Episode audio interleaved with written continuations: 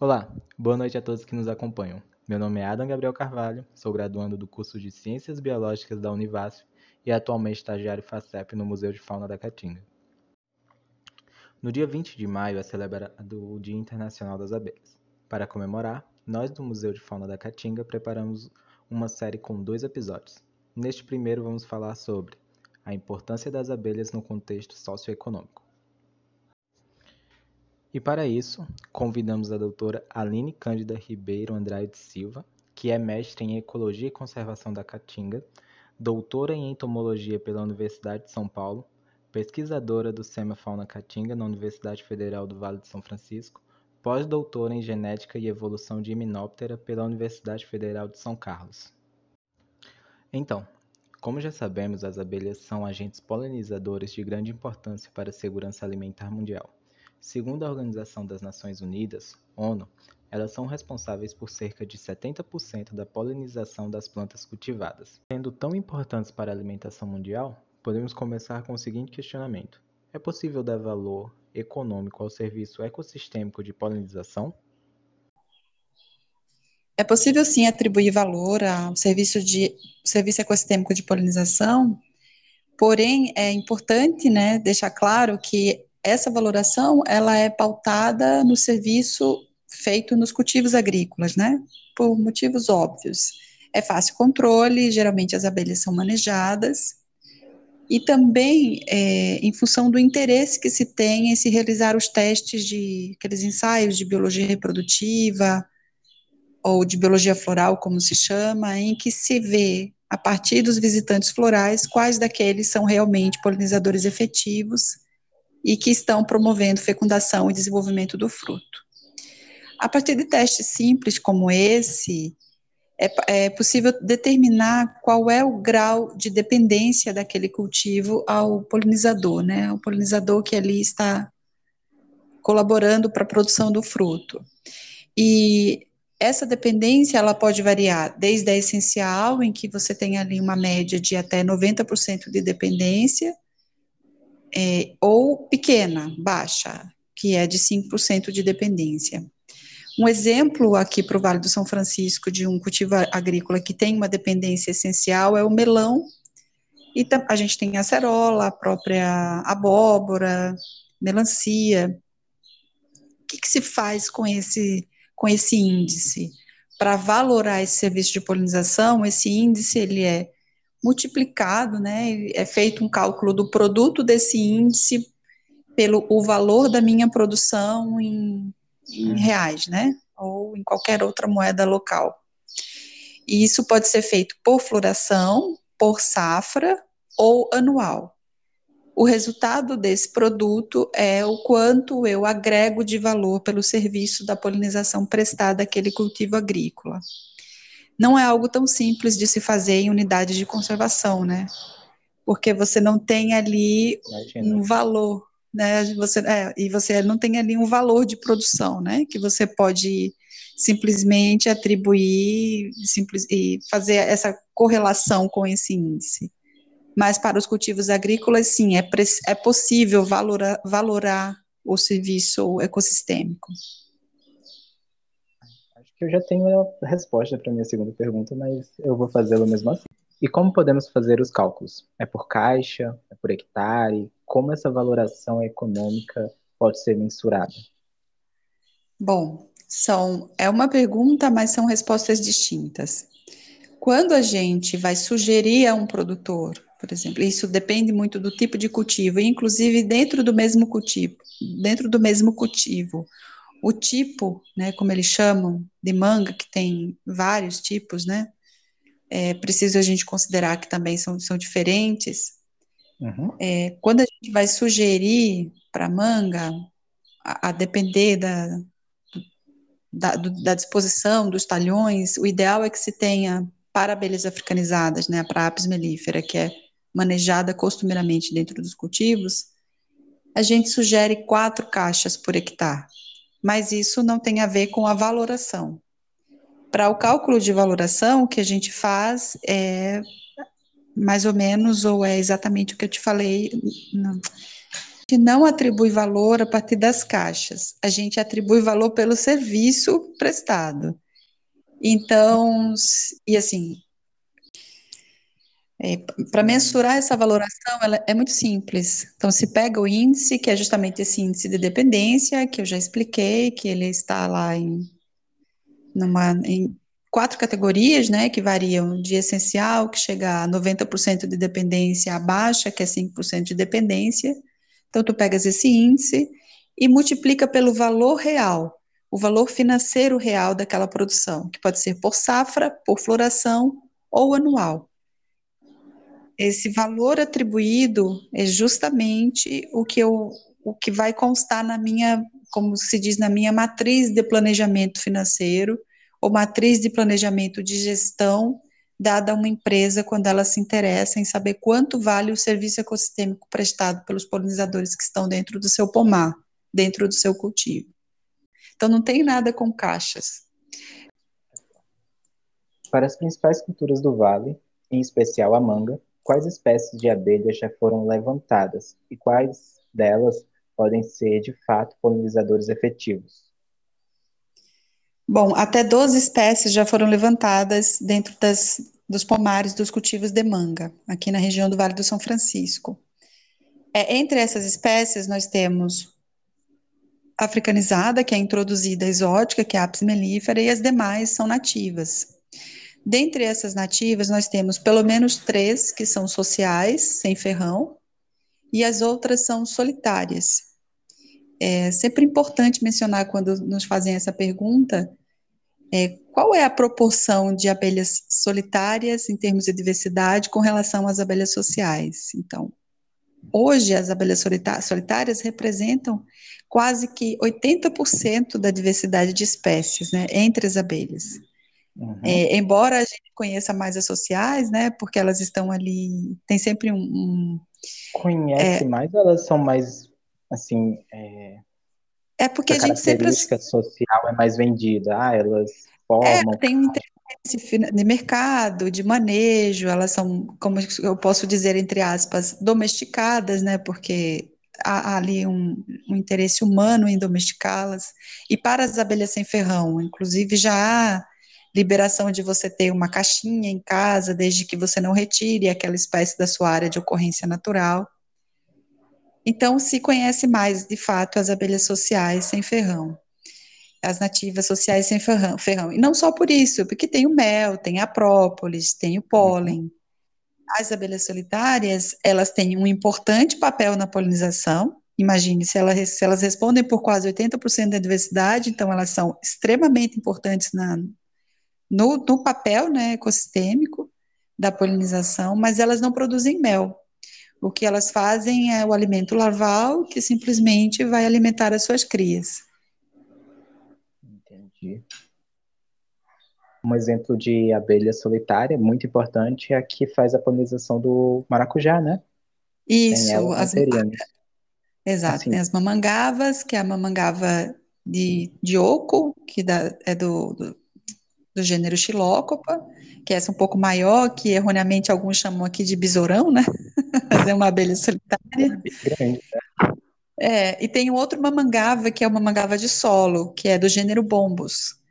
O gênero Bombus é um pouco menor e ele não é solitário. Essa abelha ela é facultativamente social, podendo inclusive formar é, grandes colônias, com divisão reprodutiva, divisão de trabalho e tudo mais.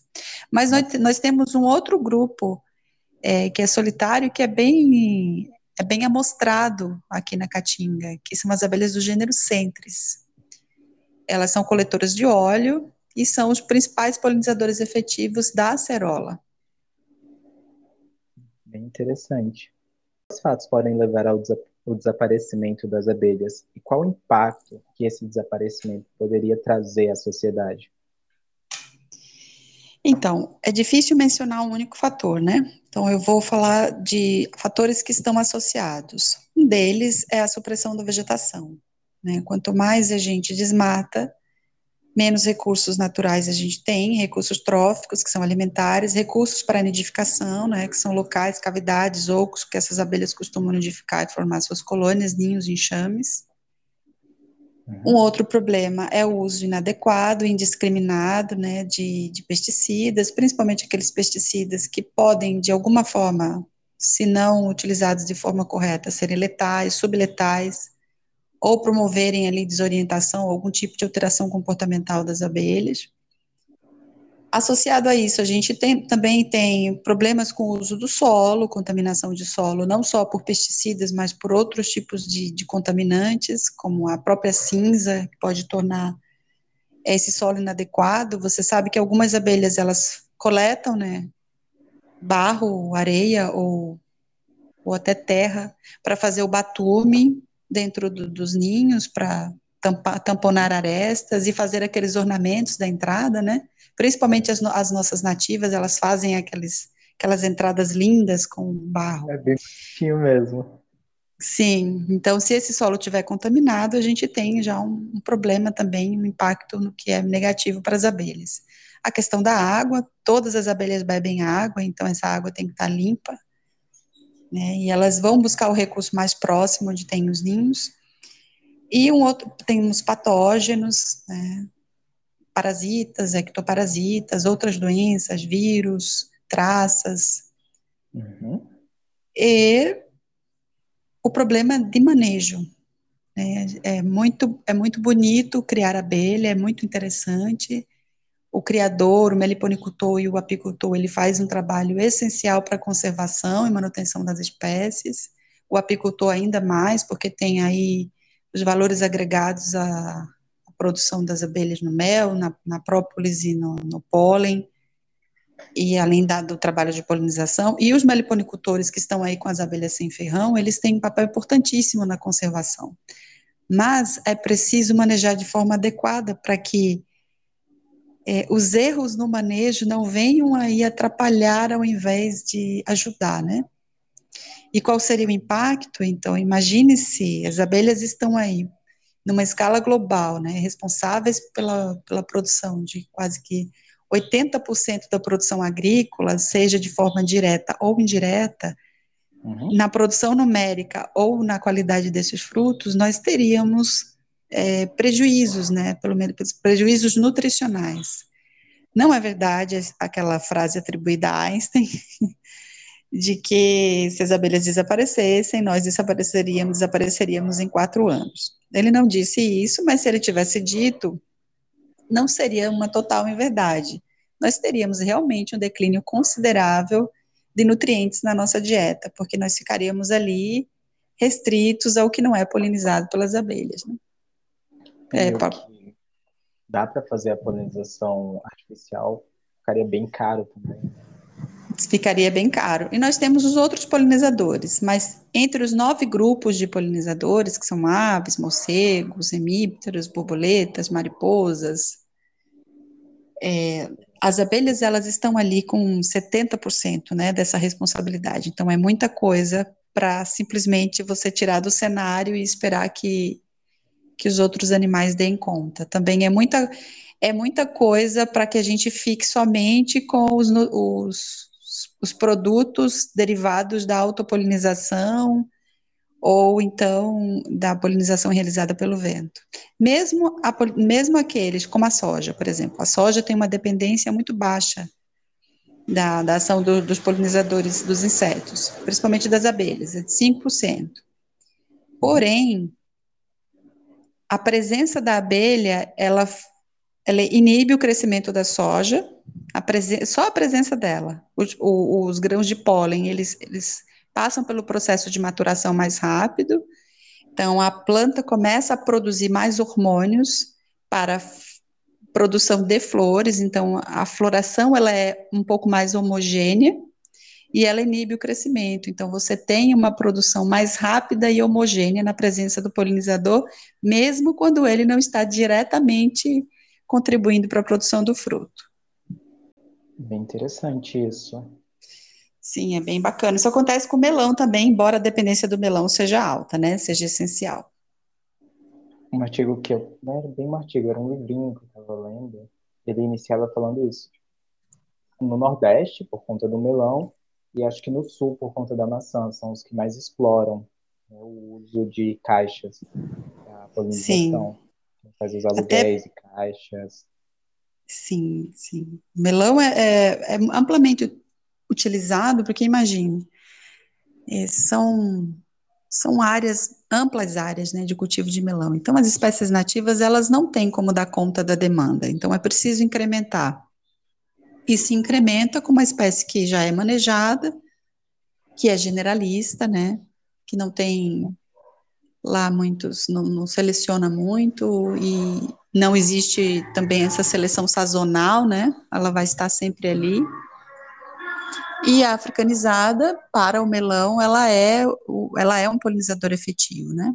E o melão, ele tem entre 400 e 600 óvulos por, por ovário ali na flor. Então, ele precisa realmente de uma polinização efetiva, não só para que tenha uma produção, uma, né, uma produção numérica, assim, considerável em número de frutos, mas que o fruto tenha uma qualidade interessante para o mercado. E quando você tem uma polinização ineficiente, às vezes você não. os, quatro, digamos que sejam, sei lá, em média 400 óvulos ali, e somente 200 foram fecundados, você tem um fruto deformado, é um lado só de formação e o outro não, sabe? Então, é, nem o mercado. Sobre o, Isso. O, o morango, aquele morango bem bonito, é porque foi bem polinizado. Aquele mais feinho não foi tão eficaz. Isso, isso significa que o polinizador que esteve lá foi o efetivo e esteve os grãos de pólen que desceram para a formação do tubo polínico foi suficiente para fecundar todos os óvulos. Então, pessoal, infelizmente nosso tempo é curto. Você gostaria de dizer mais alguma coisa, doutora Aline?